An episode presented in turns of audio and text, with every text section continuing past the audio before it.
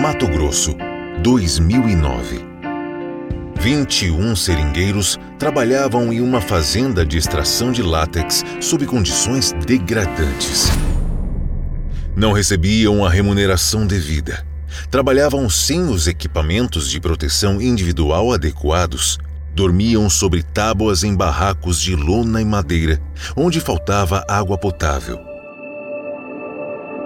As mulheres eram discriminadas o registro funcional dos seringueiros era irregular e eles eram submetidos à servidão por dívidas.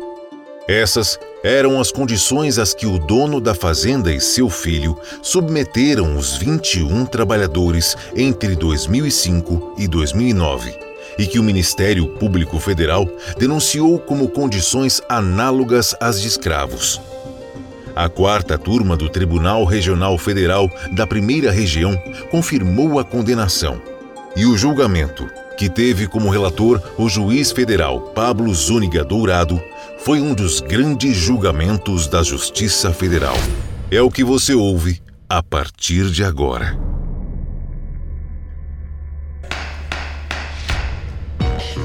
O julgamento aconteceu em junho de 2022 e manteve a condenação em primeira instância do fazendeiro, que era o maior beneficiário da extração da borracha, e de seu filho, o administrador da fazenda. Eles foram condenados por sujeitar os 21 seringueiros a condições análogas às de escravos. Apesar dos argumentos e apelos dos réus, o juiz federal Pablo Zúñiga Dourado considerou procedente a acusação do Ministério Público Federal, condenando pai e filho. Ele nos conta mais detalhes sobre esse caso. O contexto. Bom, o caso que foi julgado pelo TRF da primeira região, ele envolveu um julgamento de um caso, se tratava de 21 seringueiros que trabalhava numa fazenda de extração de látex sob condições degradantes. Esses seringueiros foram resgatados pela fiscalização de fiscais do trabalho e eles se encontravam ali naquela fazenda em condições de trabalho degradantes, na medida em que, segundo os relatórios que foram encartados nos autos e, e comprovados também judicialmente, eles não recebiam remuneração devida, eles trabalhavam sem equipamentos de proteção, dormiam sobre tábuas, em barracos de lona e madeira, faltava água potável, né? E as mulheres eram discriminadas, o registro funcional dos seringueiros não estava regular. Também, o que é mais grave nesse caso, eu te chamo a atenção da quantidade de, de trabalhadores, 21, né, entre 2005 e 2009, esses trabalhadores eram submetidos à servidão por dívidas, né? Então eles para adquirir produtos de higiene pessoal, produtos para uso cotidiano, de roupa, de sabonete, enfim, higiene pessoal em geral, né, condições mínimas de dignidade de vivência, eles tinham que contrair dívida junto aos proprietários da fazenda, né? o que é, vamos dizer assim, muito comum, infelizmente, mas essa submissão aliado a, em alguns casos, quando há violência, é o que, na minha experiência, é o ápice aí da chamada condição análoga de escravo no, nos tempos modernos. Infelizmente, o TRF da primeira região ele é rico nesse tipo de criminalidade, na medida em que essa prática de submeter os trabalhadores a condições análogas à de escravidão é muito comum nos estados, né, nos rincões onde o TRF da primeira região tem jurisdição, né, norte, a Amazônia. Então, infelizmente, eu já me deparei, mesmo sendo juiz em substituição aos desembargadores, mas sempre nos julgamentos em turmas criminais do TRF da primeira região, eu me deparo com esse tipo de caso, casos muito semelhantes aos que nós estamos abordando, né, que aconteceu em Mato Grosso, e as condições são muito semelhantes né, a desse caso. E o Ministério Público tem sido diligente, os fiscais do trabalho, né, a fiscalização poderia ser bem melhor, sempre se pode melhorar, mas também tem, de certo modo, cumprido seu papel, e aí esses casos têm chegado com significativa frequência no TRF da primeira região.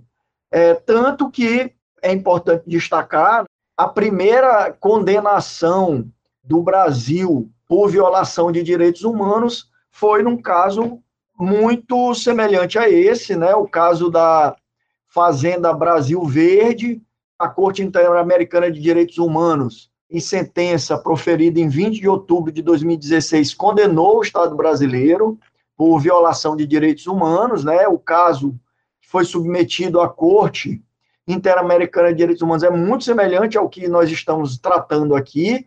Os trabalhadores da Fazenda Brasil Verde, no estado do Pará, também se submetiam a trabalho forçado e servidão por dívidas naquela fazenda, e o contexto era de vários trabalhadores submetidos anualmente a trabalho escravo e também, naquele caso, até a existência de ameaça de morte caso abandonasse a fazenda, impedimento de saírem livres, falta de salário, existência de, de salários ínfimos, né? o endividamento com o fazendeiro. Então, esses casos, eles são muito semelhantes. Nesse caso da Fazenda Brasil Verde, o Brasil foi condenado pela Corte Interamericana, inclusive foi o Estado soberano, o primeiro Estado soberano a ser condenado por essa razão, por esse motivo, de submissão dos trabalhadores à condição análoga de escravidão. Esse conceito de escravidão, em 2003, numa reforma do Código Penal realizada pelo legislador, pelo Congresso Nacional, sancionado pelo presidente da República à época, atualizou né, o, o, tipo do artigo 149 do Código Penal para delimitar quais eram as ações que tipificavam o crime, né? O, o crime passou a ser um crime de, de ação vinculada, portanto, o que o tipo lá do artigo 149 descreve é exatamente o que tem que acontecer para que a conduta seja enquadrada naquele artigo. Então, o conceito mesmo de escravidão foi um conceito atualizado, tanto que o tipo penal ele utiliza o conceito de condições degradantes de trabalho. Então, os casos que têm chegado à corte da primeira região, a Corte Federal da primeira região, são casos muito semelhantes ao caso da Fazenda Brasil Verde. Então, depois dessa condenação que foi em 2016, o próprio Ministério Público lança um olhar mais acurado sobre esse tipo de criminalidade e também o TRF da primeira região passou a ter uma preocupação bem mais elevada com esse tipo de conduta. O julgamento.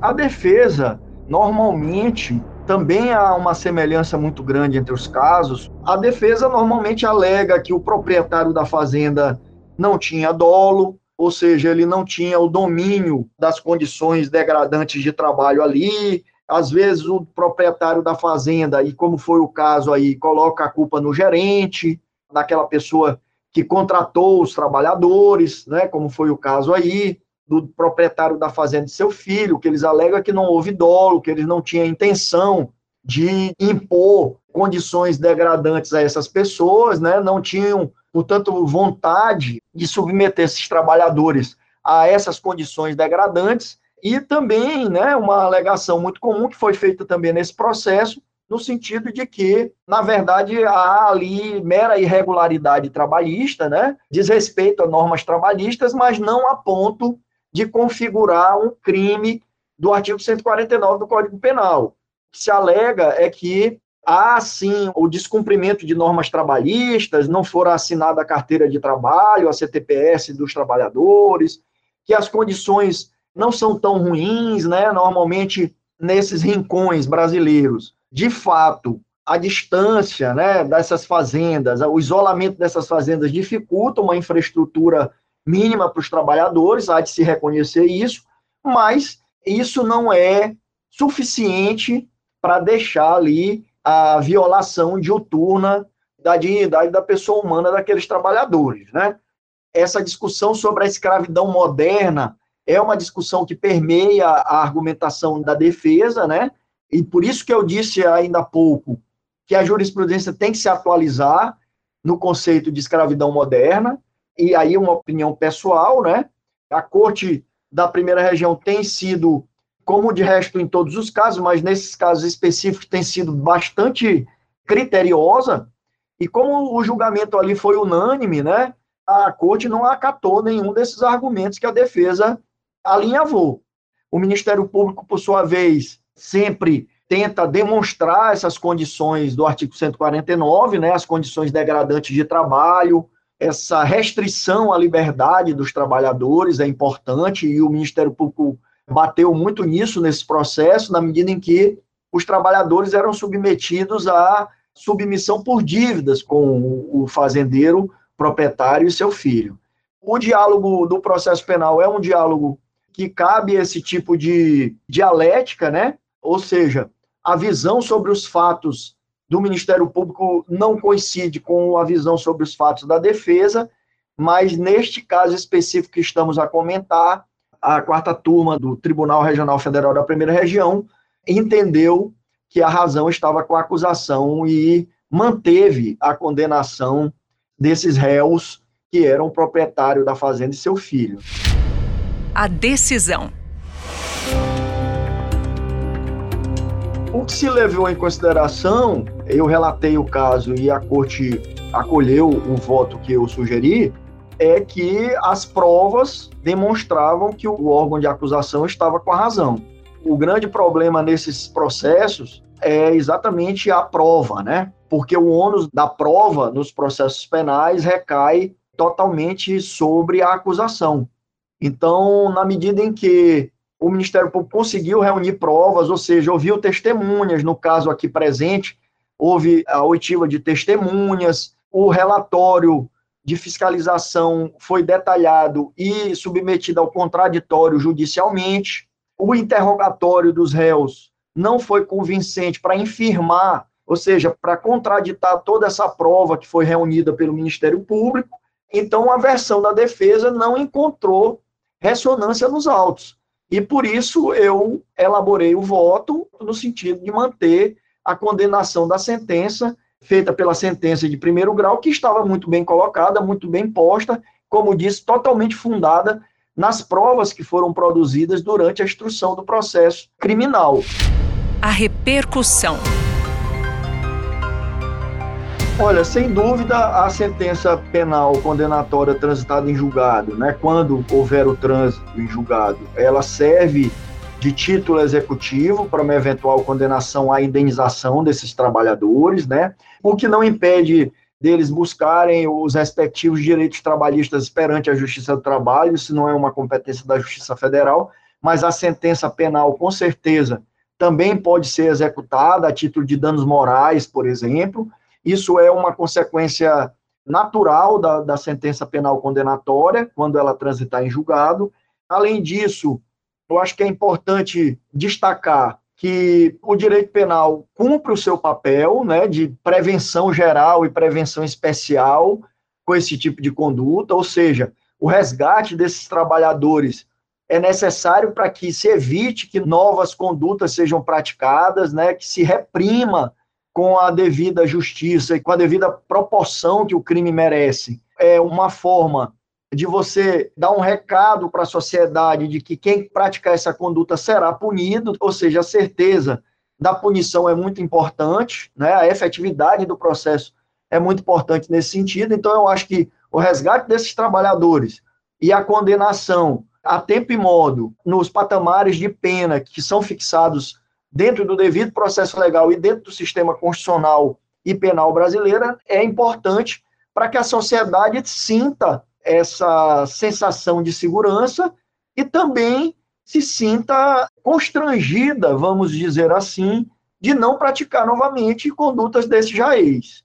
Pessoalmente, é muito importante para o magistrado, quando a justiça do caso é entregue, sobretudo quando se trata de direitos humanos. Né? Eu tenho uma visão pessoal, né, uma visão também acadêmica aí nesse ponto, que é a visão de que uma das funções principais do magistrado é exatamente a proteção de direitos humanos, né? Os direitos individuais, como diz Dworkin, são trunfos, né, contra decisões coletivas do Estado ou da comunidade política. Então, eu, eu penso que o juiz é um guardião né, desses direitos humanos fundamentais. E aí é necessário destacar que o processo penal, em que pese sirva também para a proteção do réu, o direito processual penal e o direito penal liberal servem à proteção do réu, ou seja, para que o réu não seja vítima do arbítrio do Estado, por um lado, mas, por outro lado, o processo penal e o direito penal servem também para essa função de prevenção, de segurança da sociedade, segurança pública, e também para amparar as vítimas né, dos crimes. Nós não podemos uma prática processual penal com a lente voltada inteiramente para a figura do réu. Não há que se falar no esquecimento da figura da vítima, né, em que pese a vítima, normalmente, como é o, o sistema processual brasileiro, não ser parte, tecnicamente falando, do processo penal, mas ela é uma figura que deve e merece ser protegida pelo Estado. Então, é uma satisfação quando eu, como magistrado, aplico a lei e a Constituição no sentido de proteção dos direitos humanos dessas vítimas, né, dessas condições degradantes a que foram submetidas. E aí a justiça sendo efetivada nesse caso é como um cumprimento de um dever que nós temos aqui como magistrado. Pelo menos essa é a minha visão. Eu acho que é para isso que existem os magistrados, né? Exatamente para a proteção desses direitos individuais. E aí há uma coincidência, né? Tanto da, da satisfação pessoal, mas também satisfação acadêmica e satisfação funcional, institucional, porque sinto que a minha instituição né, e o Poder Judiciário estão aplicando a justiça, no caso, para a proteção de direitos humanos. Né? Como eu disse em falas anteriores, evitando, inclusive, que o Brasil, como Estado-nação, como Estado soberano, sofra sanções aí na ordem internacional. A sentença proferida pelo juiz federal Pablo Zúñiga Dourado foi importante para os 21 seringueiros que foram submetidos a condições desumanas de trabalho e também para demonstrar a agilidade da Justiça Federal ao acatar a denúncia do Ministério Público Federal e impedir que o crime continuasse ocorrendo. Você ouviu sobre mais um dos grandes julgamentos da Justiça Federal do Brasil.